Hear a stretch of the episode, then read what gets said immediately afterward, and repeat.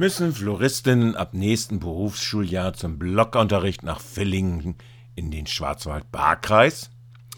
Nicht nur unter dem Verdi-Zelt vor dem Rathaus ging an diesem regnerischen Schmuddelwetter-Donnerstag zumindest die Debatte los. Auch auf der Empore des Freiburger Ratssaal waren nicht nur alle Sitzplätze belegt, sondern es wurde auch gestanden rundherum.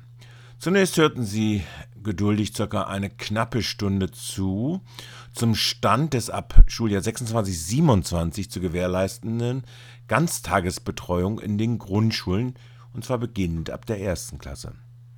Dann aber folgten weitere zwei Stunden Zuhören über die eigenen Angelegenheiten, beinahe eine richtige Foltertortur. Den zahlreich erschienenen Ausbildungen Auszubildenden der Floristik oder hauswirtschaftlichen Ausbildung wurden dabei wegen des auch im Ganztagsschulwesen absehbaren Fachkräftemangel künftige Berufswechsel zumindest vor Augen geführt. Den jeweiligen Betriebsleitungen aus Betrieben, teilweise elf vom Hochrhein, Lörrach und Waldshut, dürften nicht nur die im Vergleich zu Freiburg ungünstigen Verkehrsanbindungen der Blockseminare im Schwarzwald eher Sorgen herangebracht haben, wie auch ihren Verbänden oder Lehrenden an, an den acht Freiburger Berufsschulen, die allesamt das Publikum auf der mit Tulpen geschmückten Empore neben den zahlreichen äh, Azubis stellten. Im Saal hatte der Oberbürgermeister Martin Horn mittlerweile die Sitzungsleitung von der Schulbürgermeisterin übernommen. So, jetzt rücke ich mal ein bisschen auf die Seite. Jetzt organisieren wir uns um. In seiner Begleitung befand sich die Regierungspräsidentin Bärbel Schäfer und der Fachleiter der Industrie- und Handelskammer Südlicher Oberrhein, der Ausbildungsbeauftragte Herr Kaiser, denen er dann auch während der Debatte beiden das Wort teils mehrfach erteilte. Nicht ohne die Teilmenge des Souveräns auf der Empore zuvor zum Stillschweigen zu ermahnen. Wichtig ist mir zu betonen, egal was hier besprochen wird, wir freuen uns, wenn Sie dem stillschweigend verfolgen. Also weder Applaus, wenn Sie was besonders gut finden, noch was missbilligen, was Ihnen nicht gefällt. Sondern das sind die Spielregeln hier im Haus. Hier wird debattiert, ganz frei von Druck von außen, einfach aktiv zuhören und es danach dann wirken lassen. Nochmal herzlich willkommen. Es stand wohl für den Oberbürgermeister Martin Horn im Kreis der Landrätinnen und Räte des Regierungsbezirks Freiburgs einiges auf dem Spiel, das ihm in diesem ungewöhnlichen Schritt des Supports durch Regierungspräsidenten und IAK veranlasst hatte. Jedenfalls war der personelle Auftrieb und Unterstützung gewichtiger als die schriftlich gar fundierte Beantwortung der diversen Fragen der Rätinnen aus den vorangegangenen Sitzungen. Der Ortenaukreis und sein Landrat hatte erkennbar nicht nur diesen bürokratischen Prozess sogenannter regionaler Schulentwicklung angestoßen. Ein Prozess, der auf Basis des Schulgesetzes unter Ausschluss der beteiligten Schulleitungen oder der in der dualen Ausbildung betroffenen Betriebe, ihrer Verbände und natürlich der Auszubildenden stattgefunden hatte.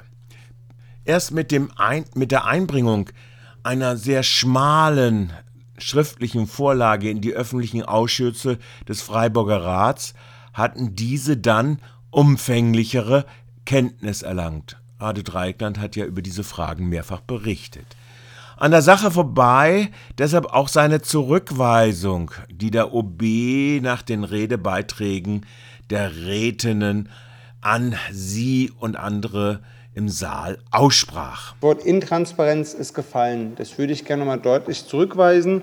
Aus dem Grund, wir haben am 23.11. öffentlich beraten im Ausschuss, wir haben am 4.12. im HFA öffentlich beraten, wir haben es dann aus dem 12.12. .12. Gemeinderat rübergenommen. In diesem Monat es war die Überlegung, die im Raum stand, ob es sozusagen einen informelleren, nicht öffentlichen Austausch mit der Regierungspräsidentin geben sollte. Deswegen wurde das nicht öffentlich aufgesetzt, weil es auch schon öffentlich im Schulausschuss war. Nächste Woche ist es auch wieder öffentlich. Einfach nur zum Thema, äh, zur Klarheit. Wir haben überhaupt keine Angst vor einer nicht öffentlichen Diskussion. Das ist nichts intransparent und ich kenne auch keine geheimen Masterpläne für irgendwelche 20-jährige Entwicklung. Dies erst recht, als doch der Ortenaukreis äh, wohl der größte Nutznießer dieses zunächst zwischen den Behörden ausgetragenen bürokratischen Prozesses äh, in der Einigung der öffentlichen Schulträger im beruflichen Schulwesen sein wird. Weshalb aktuell über 40 Auszubildende im Ausbildungsgang Floristik aus dem Cluster der, der grünen Ausbildungsgänge in Freiburg nun in den im Austauschprozess sonst überhaupt nicht mehr auftauchenden Schwarzwald-Baar-Kreis, zumindest wenn man die, den schriftlichen Vorlagen folgt, nämlich nach Villingen zum Blockunterricht äh, verschubt werden müssen, bleibt folglich auch völlig unerklärlich. Die erkennbar gut vorbereitete Regierungspräsidentin konnte allerdings einige der Fragen immerhin substanzierter beantworten.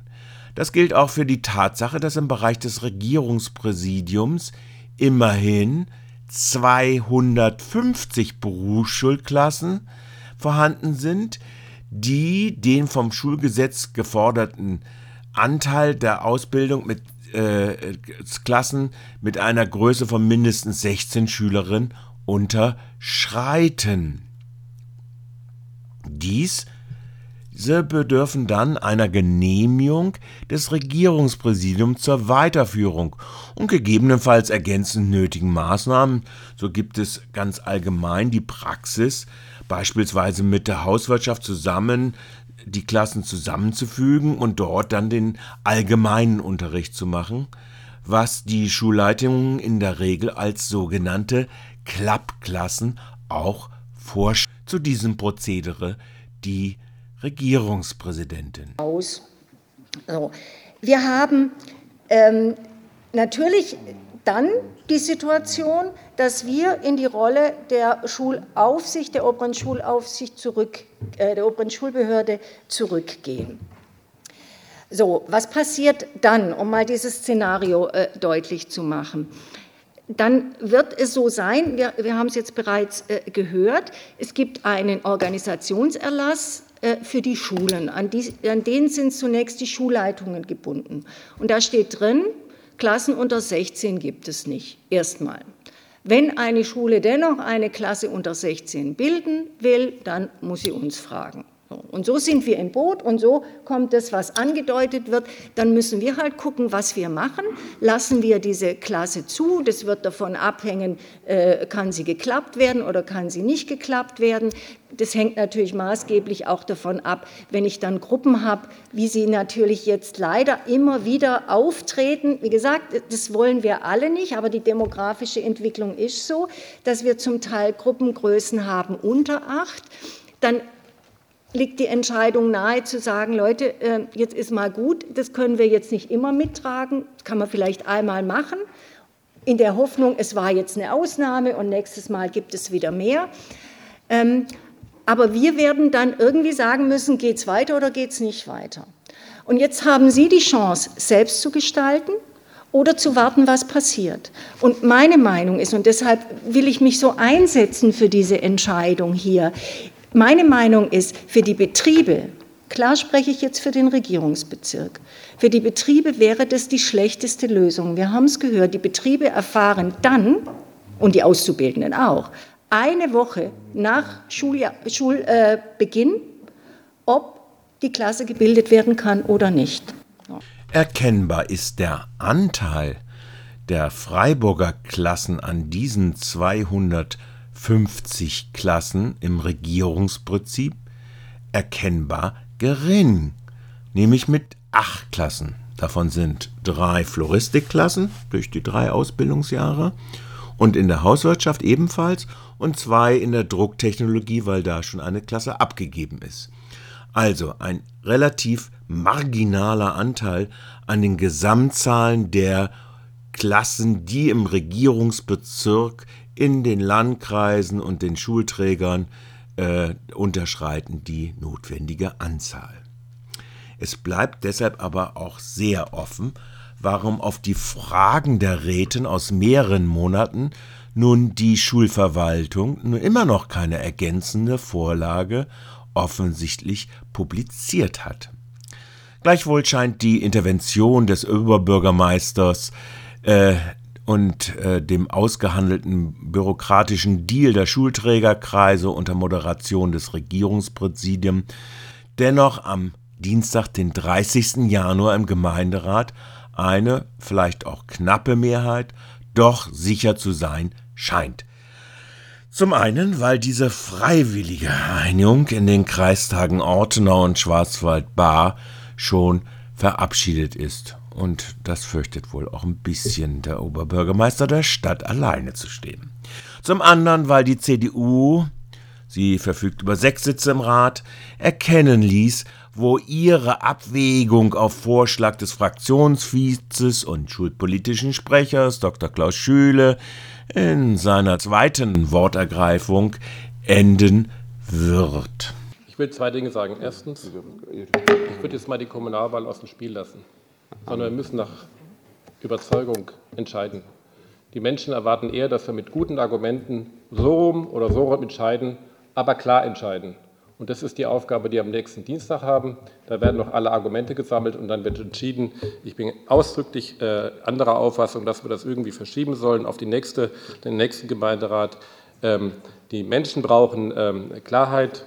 Und ähm, der zweite Punkt, den ich sagen möchte, wir brauchen das auch deshalb, weil viel Vertrauen auf dem Spiel steht.